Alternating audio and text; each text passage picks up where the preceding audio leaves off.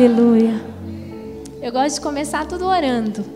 Então eu vou começar com uma oração, pode ser? Senhor Deus e Pai, nós desde já te agradecemos pelo que o Senhor já tem feito, pelo que o Senhor tem operado, Pai, pelas curas, por aquilo que o Senhor, Pai, está movendo e fazendo neste lugar. Te agradecemos pelo período de louvor, de adoração, de dízimos e ofertas, Pai. E agora pedimos para que o Senhor mova, Pai, no período da palavra. Que não seja eu, mas seja o Senhor através de mim, Pai. Espírito Santo, você tem liberdade de mudar, de conduzir.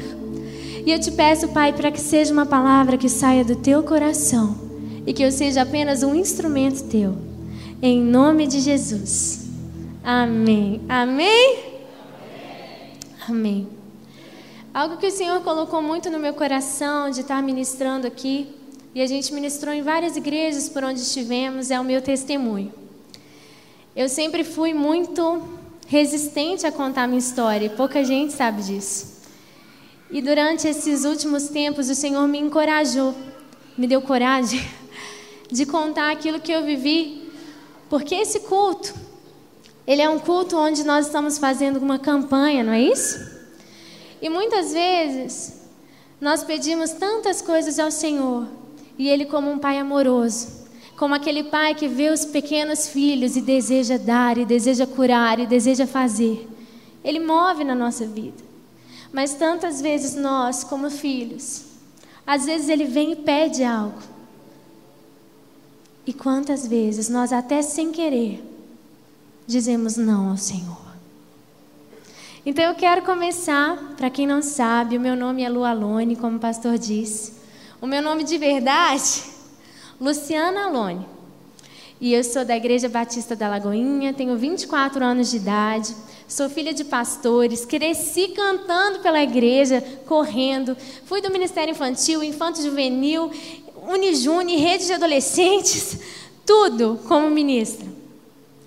E hoje eu quero contar um pouco da minha história para vocês. Abra sua Bíblia em Mateus 19, a partir do versículo 16. Amém? Diz assim. Eis que alguém se aproximou de Jesus e lhe perguntou: Mestre, que farei de bom para ter a vida eterna? Respondeu-lhe Jesus: Por que é que você me pergunta sobre o que é bom? Há somente um que é bom. Se você quer entrar na vida, obedeça os mandamentos. Quais? perguntou ele. E respondeu-lhe Jesus: Não matarás, não adulterarás, não furtarás, não darás falso testemunho, honra o teu pai e a tua mãe e amarás o teu próximo como a ti mesmo. Disse-lhe o jovem: A tudo isso eu tenho obedecido desde a minha mocidade. O que me falta ainda? Respondeu-lhe Jesus: Se você quer ser perfeito, vá, venda todos os seus bens, dê o seu dinheiro aos pobres, e então, depois você terá um tesouro nos céus. Depois venha e siga-me. Ouvindo isso, o jovem afastou-se triste porque tinha muitas riquezas. Pode parar aí.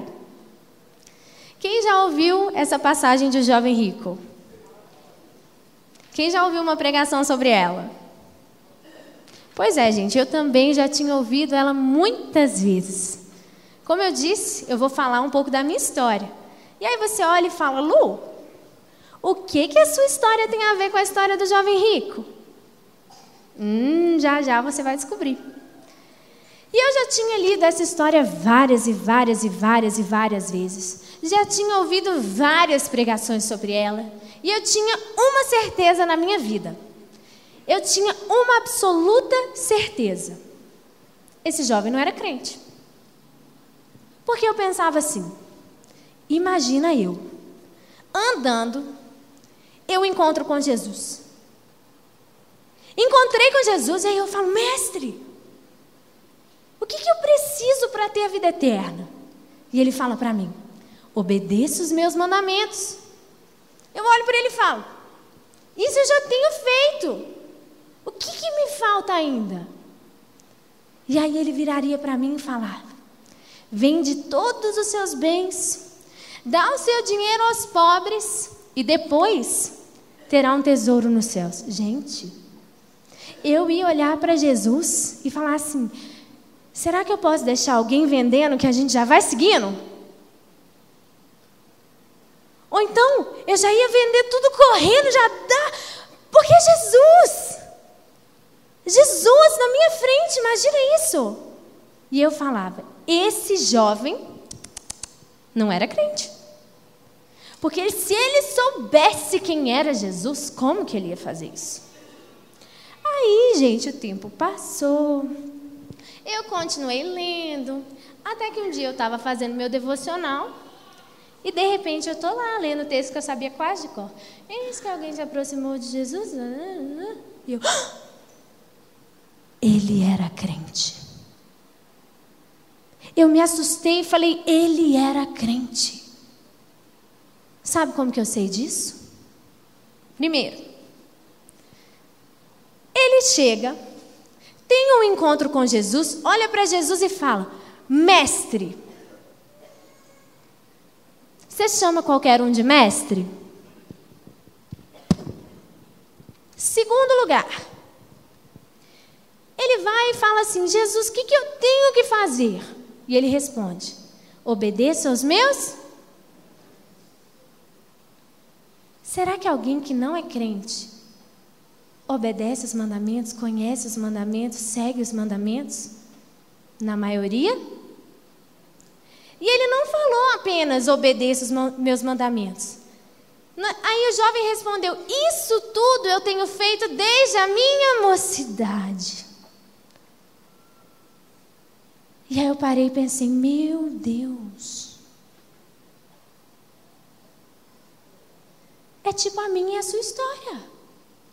Se talvez Jesus parasse e falasse com a gente, deixa eu te perguntar. É, se ele parasse e perguntasse para a gente assim: E aí, está obedecendo meus mandamentos? Eu ia falar: Tô. Tô seguindo, tô fazendo. E o que me falta ainda? Ele perguntou para esse jovem: O que me falta ainda? Né, o jovem perguntou para ele. E ele falou: Venda todos os seus bens e dê aos pobres. Será que isso significa então que se todo mundo que está aqui vender tudo, der o dinheiro, nossa passagem para o céu está comprada? Não, não está mesmo. Então por que que para esse jovem Jesus foi e pediu isso? Por que que para esse jovem era necessário abrir mão do dinheiro dele? porque era aquilo que roubava o coração. Talvez nessa noite, posso te usar de exemplo, pastor? Jesus ia falar como o senhor chama? Sato. Sato. Jesus ia chegar para o Sato e falar: Sato, tem obedecido os meus mandamentos? Tenho. Está tentando. Está brincando. Sato, você pergunta para ele: o que me falta ainda? E aí Jesus talvez diria: exemplo, tá? Ah, Sato, sabe aquele carro seu que quando a sua esposa dirige fica uma bagunça? Ai, Sato, você perde a benção. Quando criança come, derruba iogurte no carro, Sato. Só quase deixa de ser crente. Sato, quando o motoqueiro passa e chuta o seu retrovisor. Manda alguém buscar um missionário que está vindo na igreja por colocar aquela mala no seu carro, santo. E aí talvez Deus ia falar: Sabe esse carro? Vende ele, abre mão dele. Depois venha e siga-me. Nós todos temos pedido algo para Deus aqui essa noite. O que será que Ele tem nos pedido? E aí, vou continuar a minha história. Cresci na igreja, como eu falei. Com quatro anos de idade, comecei a compor, escrever músicas. Pois é, eu não sabia escrever de fato. Mas eu criava aquelas musiquinhas, pedacinhos de música, saía correndo nos meus pais falava: pai, mãe, fiz uma música nova. E eles tinham aquelas câmeras bem grandes, vocês lembram na época? Colocava uma fita assim, ó, colocava rec, aí gravava. E a gente tem tudo documentado. As minhas primeiras músicas. E eu sempre cantei, sempre foi a paixão da minha vida. E fui crescendo no Ministério Infantil. Ó, para quem até agora não tem noção de quem está falando aqui, eu vou mostrar que vocês têm. Sabe aquela música? Aos olhos do Pai, você é uma obra-prima, princesa linda demais, perfeita aos olhos do Pai. Eu sou a princesa de aos olhos do Pai, prazer. É de verdade, quando eu era criança, eu fui a primeira criança, criança diante do trono. E fui crescendo na igreja, me envolvendo no ministério, fazendo tudo. Até que um dia meu pai acordou igual um zumbi. Gente, ele acordou assim. E na minha casa, todo dia de manhã, tinha um café da manhã onde minha mãe fazia culto todos os dias. Às vezes o pessoal pergunta, Lu, como você sabe tanto de Bíblia? Como você aprendeu tanto da Bíblia? Gente, na minha casa, o culto era todos os dias. Não era culto só dia de quinta, de domingo. A gente sentava à mesa, lia um capítulo da Bíblia, e o meu pai ou a minha mãe explicavam e ensinavam o que aquilo significava para nós. E foi ali que eu aprendi a me apaixonar pela Bíblia. Eu lembro quando eu era criancinha, mal sabia ler, e os meus irmãos mais velhos, eu sou mais nova de quatro, começaram a ler sobre a Arca da Aliança. Gente, eu só ouvi falar até então da Arca de Noé. E eu virei para o meu pai e falei: Pai, o que é a arca da aliança? E ele falou: Filha, hoje a presença de Deus habita aqui em você. Mas antes era necessária uma arca. E tinha a forma correta de conduzir, de carregar, de fazer, de transportar. E aí chegou na parte onde tentam salvar aquela arca que ia cair, e a pessoa que segura a arca morre por não fazê-lo da forma correta. Gente, eu fiquei revoltada. Eu fiquei revoltada. Eu falei: alguém morreu por tentar salvar a arca. E aí o meu pai me falou: filha, existe a forma correta de carregar a presença de Deus. E minha pergunta nessa noite é: como você tem carregado a presença de Deus?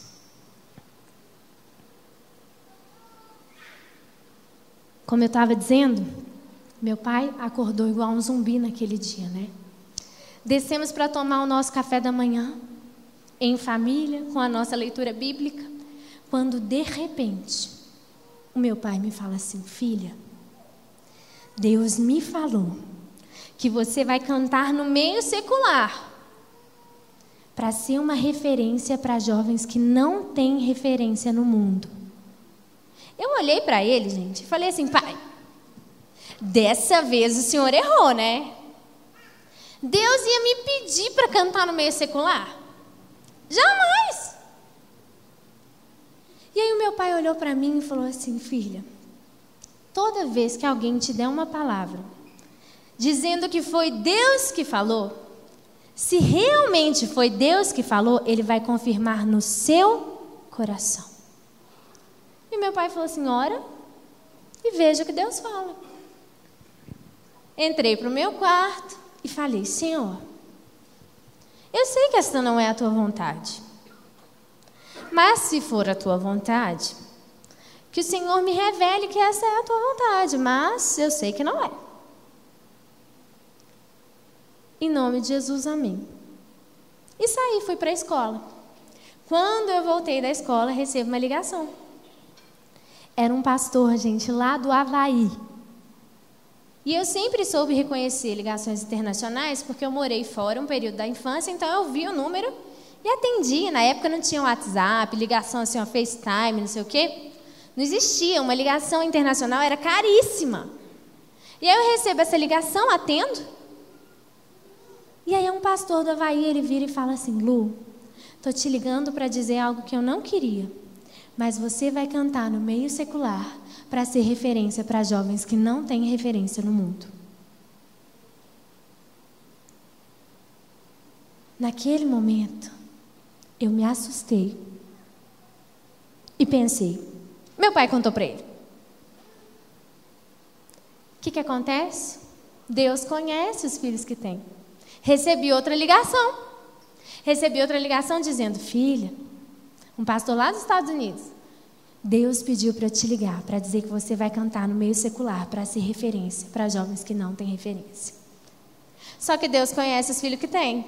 Aí eu pensei, talvez, quem sabe, pode ser que, sei lá, Deus quer que eu realmente cante no meio secular. Aí o que, que acontece? Recebo uma terceira ligação. Essa terceira ligação veio de um pastor lá da Jocum, de uma cidade que ele mora, que é Betim, do lado de Belo Horizonte. E eu, tem muita gente que acha que o ministério começa aqui, ó.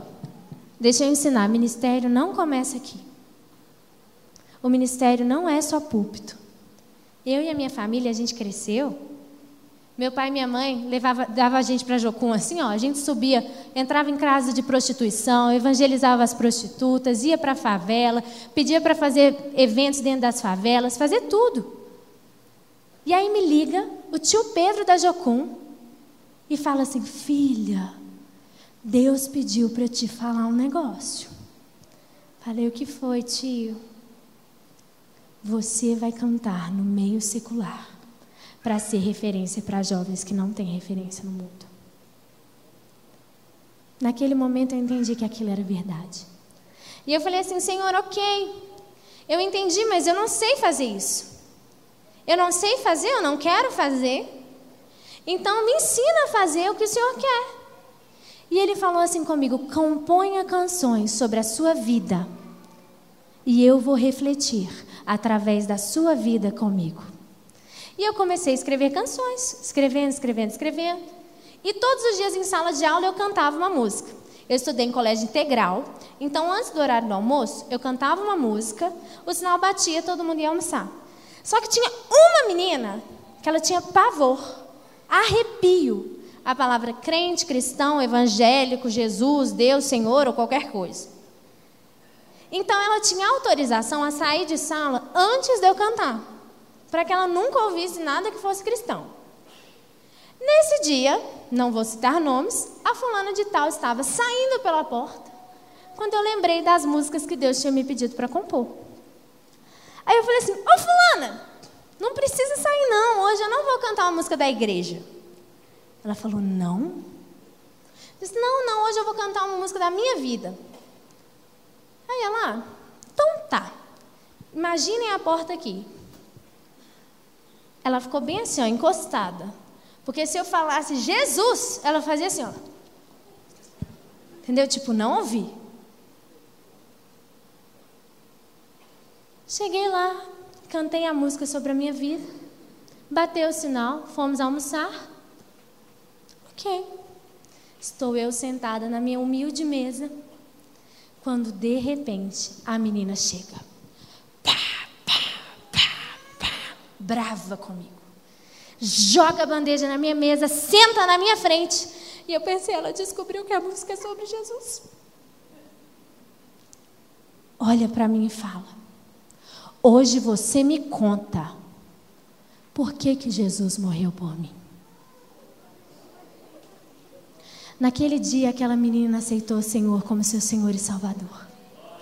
E eu entendi que tem gente que talvez por traumas familiares, pela forma que cresceu, por coisas que aconteceram na família, nunca vão entrar por livre e espontânea vontade por aquela porta. E que talvez, se a gente ir no lugar de conforto dessa pessoa, ela vai abrir o seu coração para ouvir falar de Jesus. Foi aí que eu comecei a compor as minhas canções, mais né, canções. E passou pouco tempo, eu entrei para o estúdio. Eu entrei para o estúdio sem gravadora, sem conhecer ninguém, sem conhecer ninguém da música, sem saber de nada. Eu entrei com meu pai, que eu disse para vocês que ele é pastor, mas ele sempre foi empresário, ele sempre foi pastor voluntário na nossa igreja. E ele falou: Filha, eu acredito no que Deus falou, eu vou investir na sua vida. E é isso aí. E entrou eu e meu pai para o estúdio. Chegamos lá, estávamos gravando. De repente, um cara abre a porta e fala: Ah, desculpa. Não vi que vocês estavam gravando e tal, mas eu esqueci algo dentro do estúdio. Será que eu poderia pegar rapidinho? E o estúdio é assim, ele é dividido em duas partes. A parte que fica o produtor e a parte que fica a pessoa que está cantando. Eu estava cantando e esse cara entrou onde estava o produtor. Ele foi lá, pegou o negócio que ele esqueceu, olhou para o meu produtor e disse: Quem está cantando? Ele falou: Ah, uma menina nova aí, chama Lu Alone. O pai dela quis gravar um CD aí para ela. Ele falou: Posso sentar nesse sofá? O, pastor falou, o produtor falou: Pode. Ele se assentou. Quando eu terminei de gravar, saí toda empolgada daquela sala com 15 anos de idade. E aí, como ficou? Me conta como ficou. E esse cara levanta e fala assim: Prazer, eu sou o diretor da Sony América Latina. Você quer ser da nossa gravadora? As coisas e as portas foram abrindo sem a gente fazer nenhum esforço. Deus ia abrindo as portas. A gente não correu atrás de uma pessoa sequer, as pessoas apareciam no lugar. Um dia, eu em sala de aula, peguei o celular, comecei a gravar um vídeo. Gravei, oi, estou aqui com as minhas amigas e tal, lá, lá, lá. Postei no meu YouTube famosérrimo. Deu 35 views. Só que dentro dos meus 35 views, um dos caras que assistiu era o diretor do Multishow. E aí ele me liga: Oi, tudo bem? Ligou para meu pai, na realidade, né? A gente queria ver se a sua filha tem interesse em ter um programa no canal Multishow, no maior horário de audiência. O Senhor começou a abrir as portas, as pessoas vinham, as coisas aconteciam, e todos os lugares que eu ia, eu sempre falava de Jesus. Eu estava lá, fazia o show, acabava o show, as meninas vinham para abraçar, tirar foto, aquela coisa toda. E eu falava de Jesus. E muitos dos líderes que a gente tem hoje na Lagoinha vieram de shows que eles foram, onde no final, ao conversar comigo, eu pude dividir o amor do Senhor. E as coisas foram acontecendo muito rápido. Eu fui crescendo, e de repente o número de seguidores começou a crescer, e eu comecei a ser chamada para ir nos programas de TV, né? Só que, gente, eu não sabia o quão estranho nós somos. Glória a Deus, mas nós somos um povo estranho para o mundo. E aí, fui chamada para um programa de jovens na MTV, que era um programa assim, né? Sensacional na época. E eu andava com o pessoal de uma banda, não sei se vocês conhecem, chamava Restart. Eita, todo mundo conhece, né? Os meninos da calça colorida. Quando tem jovens, eu falo, eles eram pagos para usar a calça, vocês quiseram mesmo. Mas então, eu andava muito com esse pessoal, era um pessoal muito legal. E a gente chegou nessa entrevista. E a apresentadora chegou para mim e falou assim: Ah, é um prazer ter você, Lu, aqui no programa e tal, não sei o quê. Eu vi que você está andando bastante com o pessoal do Restart, hein? Aí eu falei: É, tô, tô. E eles viraram e falaram assim, e ela virou e falou assim: Conta pra gente. Você anda muito com o Pelu, tá namorando? Ai, gente, eu que cresci na igreja, né? Virei para ela e falei assim: Não, não estou namorando, não, porque namoro é para casamento. Eu não acho que as coisas são assim, sabe? Você tem que ter certeza do que você quer. Namoro é com propósito e tal. Uma TV secular, gente. Ela: É, é, tem gente que leva as coisas mais a sério mesmo, realmente. E aí, você está ficando então, né? Aí eu, que cresci na igreja, filha de pastor, ficando. Ficar é prostituição. Gente, imagina a cara dessa mulher quando eu falei isso. Aí eu já comecei. Porque é um absurdo, os jovens de hoje ficam ficando com cada um, beijando a boca de um monte de gente, não tem compromisso. Aí de repente ela vira e fala: É, vamos mudar de pergunta. Conta pra gente qual é a sua superstição antes de subir no palco. Aí desistiu tudo, né, gente? Foi um caos. E contrataram para mim uma assessoria de imprensa, porque descobriram que eu não sabia falar igual uma pessoa normal. Eu falava igual a gente, né? Tava lá, Sérgio Grosmo, olá, olá, paz do Senhor. Quase isso. Aí contrataram uma assessoria de imprensa e me sentaram lá para me ensinar a falar normal. E falaram, Lu, você não pode mais falar sobre namoro com essa teoria sua. Tá namorando? Não, tô não. Entendeu? E as coisas foram mudando. E chegou um dia que eu fui convidada. Eita, tá passando tudo aqui atrás? Essa sou eu, concorrendo ao Prêmio Multishow em 2011. E aí, é bem diferente, né? E aí, gente, com isso tudo acontecendo, até me perdi com essa imagem feia, muda de imagem. Com isso tudo acontecendo, fui chamada para ir lá no Serginho Groisman, no Altas Horas, não é isso? Aí fui chamada para ir no Serginho Groisman. Tô lá. Antes de começar, tá eu, a minha assessoria de imprensa, e de repente chegam para mim e falam assim: Lu, só para passar a pauta do programa de hoje, é, o programa de hoje é sobre bullying. O Serginho está fazendo uma campanha contra o bullying.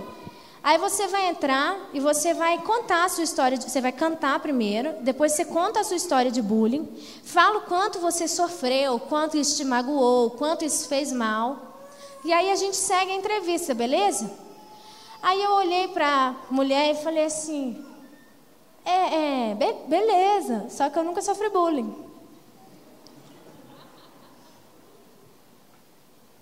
Ela olhou para mim e falou assim: o quê? Eu falei: não, eu entendi a pauta do programa, só que eu nunca sofri bullying.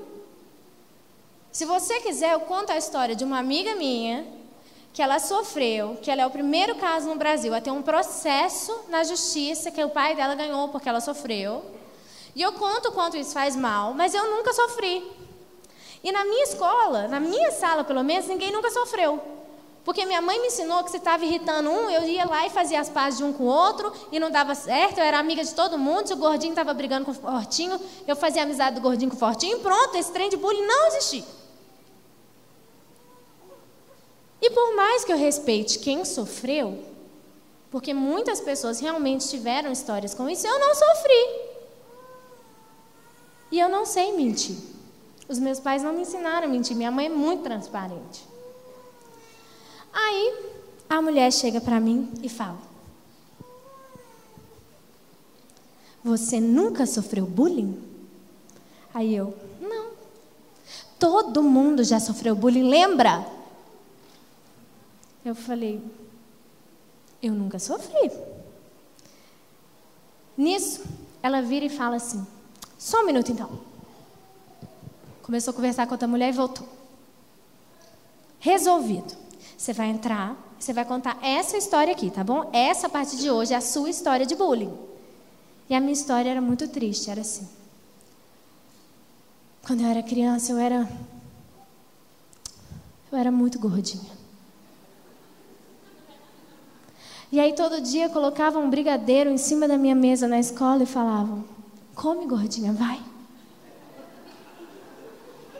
Só vocês estão rindo? Vocês estão rindo agora, vocês não estavam lá no meu lugar. Só que tem um problema.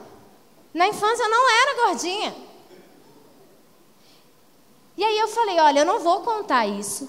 Primeiro porque é mentira, segundo porque a vida inteira, quando alguém me parar na rua que assistiu aquele programa e falar comigo, eu assisti você, a minha história parecida com a sua, eu vou ter que mentir de novo, de novo, de novo para sustentar aquela mentira. Então eu não vou contar. E aí começou, vai sim, não vai, vai sim, não vai, vai sim, não vai, vai sim, não vai. E eu com 17 anos de idade, viraram para mim e falaram: se você não contar, você não é artista o suficiente para estar aqui.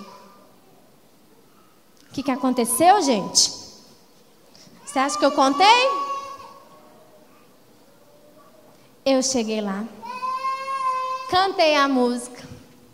Aí o Serginho falou: Lu, conte a sua história. Eu só lembro que eu falei assim: então, Serginho, eu não sofri bullying, mas eu tive uma amiga. Nesse momento, gente, ele se levantou e foi embora. Foi o primeiro programa da história da Rede Globo cancelado na metade. E aí descobriram que eu tinha um grande problema. Que eu não sabia mentir, que eu era teoricamente crente demais e que eu estava perto de fazer meus 18 anos de idade. Só que eu não podia ser demitida da gravadora, porque naquele ano a gente tinha vendido mais que J Quest, Skank. Eu tinha sete músicas em novela. E se você pensar que novela dá dinheiro, novela dá muito dinheiro. Você ganha por segundo da música que vai tocando e vai plim, plim, plim, plim, plim. em 2011 nós tivemos a música mais tocada da Rede Globo. Tiveram músicas que nós chegamos a ganhar 180 mil reais. E com tudo isso acontecendo, eu fiz os meus 18 anos. Fiz os meus 18 anos, estava viajando o Brasil inteiro, fazendo show para tudo quanto é lado. Fiz o Criança Esperança, o Prêmio Multishow, o, um tanto de coisa. Com as músicas de novela. Gravei um filme no exterior. Com tudo isso acontecendo, os meus benditos 18 anos chegaram. Eu tenho uma coisa para te dizer: se você é da Rede Globo, se você é de alguma coisa, Faça 17 anos, faça 19 anos, mas não faça 18. Não faça 18, é horrível. Porque quando você faz 18 anos, tem aquela transição de que você não pode mais ser vista como menina e você tem que ser vista como mulher.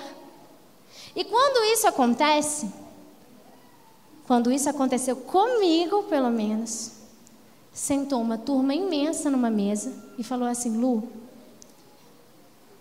você não pode mais ser vista como uma menina boazinha, fofinha, que os pais amam, que amam levar as crianças nos seus shows, os adolescentes, porque você fez 18 anos. E a partir de hoje, você está proibida de falar de Jesus. Você não pode mais falar de Jesus. Você não vai mais se vestir dessa forma contrataram uma, como chama? Personal stylist. Suas músicas não serão mais essas, você tem tantos dias para escrever canções com esse, esse, esse tema. E eu pensei assim: ah, eu ainda posso ser uma referência com a minha vida. Se necessário, use palavras, né? Só que com tudo isso acontecendo, a gente recebendo muito. O meu pai deixou de ser pastor. Porque muita gente me pergunta, Lu, como que você foi para o secular? E não se envolveu com nada. Gente, eu não me envolvi com nada. Eu fui para o secular, eu nunca me envolvi com droga, bebida, sei lá o quê, sei lá o quê, homem ou qualquer outra coisa que as pessoas possam pensar. Nunca. Porque eu tinha um pai e uma mãe que nunca me deixaram caminhar sozinha, eles caminhavam do meu lado. E o que eu tenho para dizer para você, pai e mãe? Você sabe onde seus filhos estão? Você tem caminhado com eles? Porque muitas vezes a gente não sabe nem o que o filho está vendo na internet. Meu pai deixou de pastorear, deixou de pastorear para viajar comigo. Porque ele não tinha como deixar a empresa, porque era o que nos sustentava. Então ele deixou de pastorear nós estávamos vivendo aquele sonho, viajando para tudo quanto é lado, ganhando muito dinheiro, tudo ótimo. Quando o Senhor me fala: Filha, eu te chamei para ser referência no meio dos jovens. E hoje, não tem como você ser mais. Me devolve tudo que eu te dei. Aquilo tudo já tinha roubado meu coração. Porque, gente, é muito bom você chegar no lugar, você ganhar muito dinheiro, as pessoas te reconhecerem. Qualquer roupa que eu queria, qualquer uma. A marca mandava a coleção. Vocês perceberam que eu gosto de bota? Eu tinha 22 pares de bota preferidos. E com tudo isso acontecendo, o Senhor virou para mim e falou: Lu, me dá de volta tudo que eu te dei. Assim como o jovem rico, eu encontrava ali com uma pergunta do Senhor. E eu tinha algumas escolhas. Fazer como ele. Deixar que aquilo que estava no meu coração permanecesse. Virar as costas. Ir embora. Ou abrir mão de tudo porque eu sempre soube que Ele é a pedra de maior valor. O Senhor me fez essa pergunta três vezes. E eu lembro que, na última vez, eu estava ouvindo muito forte do Senhor que Ele queria que eu abrisse mão. E eu ficava muito confusa. Eu falava, Senhor, eu não pedi isso, não era algo que eu queria. De início eu não imaginava isso. Eu nem sabia que cantar no secular era isso. O Senhor me deu. Por que, que o Senhor estaria pedindo de volta?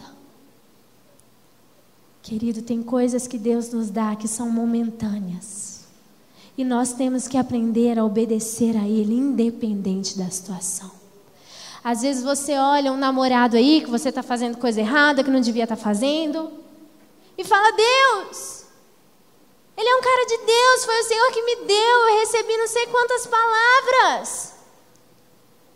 E Ele fala: Me devolve o que eu te dei.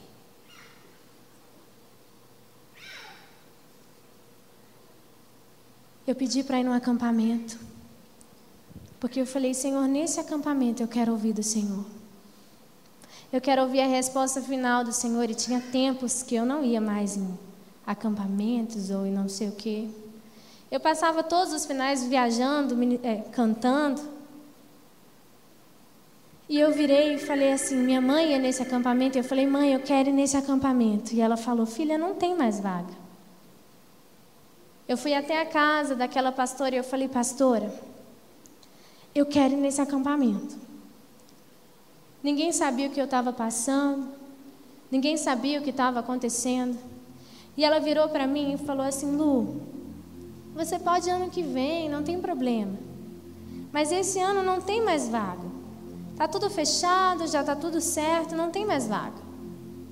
Eu falei assim, pastora, você não está entendendo. Eu durmo no colchão de ar, eu vou no chão do ônibus, eu levo um colchonete, qualquer coisa, mas eu preciso ir nesse acampamento. E ela que não estava entendendo o que o Senhor estava me pedindo, ela novamente disse: Lu, acontece todo ano, esse ano não tem mais vaga. Eu lembro que eu fui para casa. E no dia do acampamento eu fiz a minha mala. Às vezes é preciso de um passo de fé. Eu fiz a minha mala, eu fechei. E o meu pai estava indo levar a minha mãe no acampamento e eu, ia sair puxando a minha mala atrás. E eu falei assim: eu vou no acampamento. E minha mãe disse: filha, não tem vaga. E naquele momento eu falei assim: eu sei que não tem. Mas se eu chegar naquele ônibus e alguém tiver desistido de ir, eu vou ficar tão triste porque eu não trouxe a minha mala. Mas se eu chegar naquele ônibus e não tiver mais vaga mesmo, eu tentei e eu trago a minha mala de volta.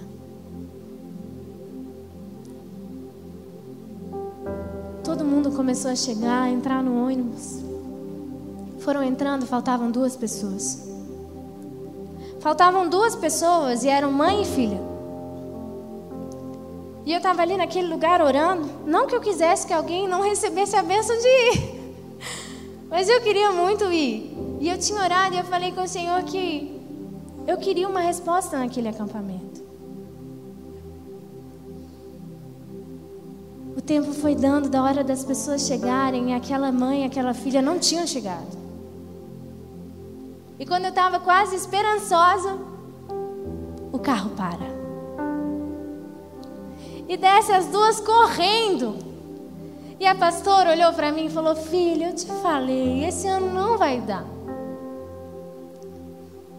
Descem as duas correndo e a mãe vai lá na pastora e fala assim: Pastora, me perdoa o atraso, mas é que a gente estava decidindo e a Bárbara decidiu ficar para prestar o vestibular esse final de semana. Não tem ninguém querendo ir, já está tudo pago.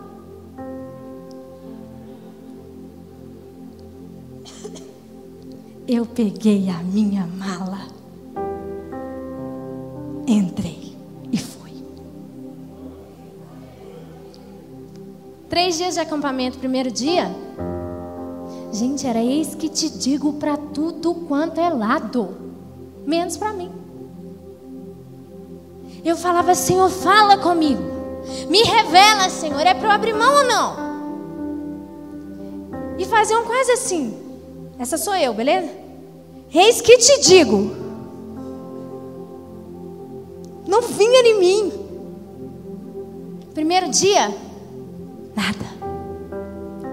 Segundo dia, segundo dia eu jejuei. Eu acordei, eu não tomei o café da manhã, eu não almocei. Primeiro culto? Nada. Segundo culto. Eu já estava assim, ó. Sabe o que aconteceu? Nada. E aí a pastora falou assim: Isso é algo até perigoso. No final vai ter uma irmã aqui orando por quem quiser oração. Quem quiser vir pedir antes do almoço e tal, ela vai estar orando. Gente, eu entrei na fila. Eu entrei na fila, eu falei, é agora. Foi passando, passando, passando, chegou a minha vez. Quando chegou a minha vez, ela olhou para mim e eu falei, agora, né? De repente ela começa a orar e ela falou assim: Deus sente saudade de você quando criança. Deus sente saudade de você quando criança.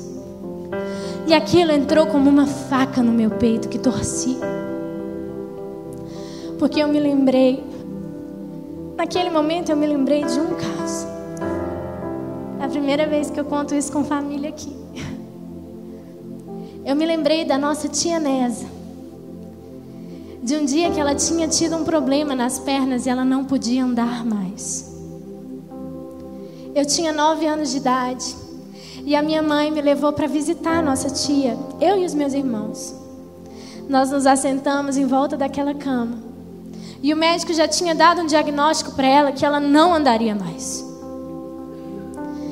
E eu lembro que a gente assentado em volta e eu, como uma criança inocente, talvez sem noção, virei para ela e falei assim: Tia, por que, que você não anda mais? E ela me disse: Porque o médico disse que não dá mais. E aí, como aquela criança ousada, eu virei e falei: E o que, que o médico dos médicos disse? Naquele momento eu cantei uma canção para ela, que eu escrevi naquele dia, que dizia assim: No mundo há tanta gente procurando acabar com suas dores infinitas e não há como solucionar. Tem cegos querendo ver tem paralíticos querendo andar. E os médicos dizem que não há como solucionar. Mas para o meu Deus, para Ele, nada é impossível.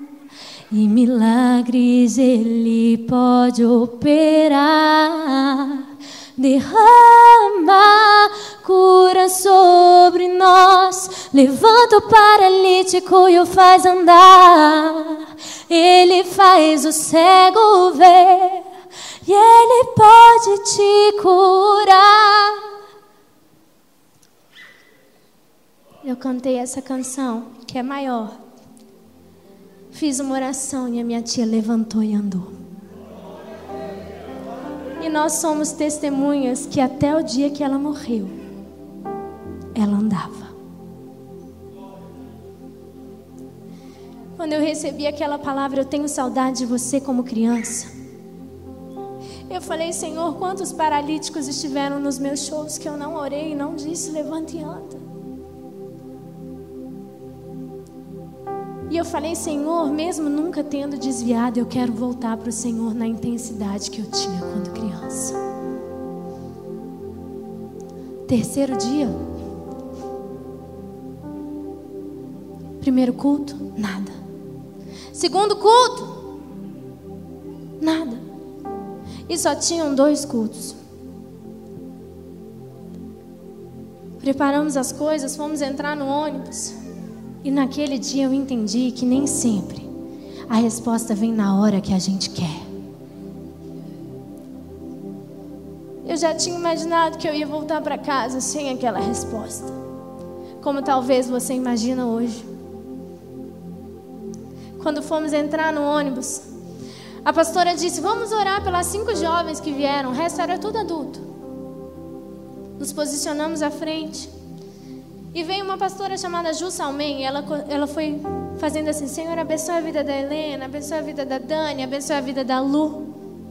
E ela parou e falou assim: Lu, Deus me disse que você veio aqui atrás de uma resposta.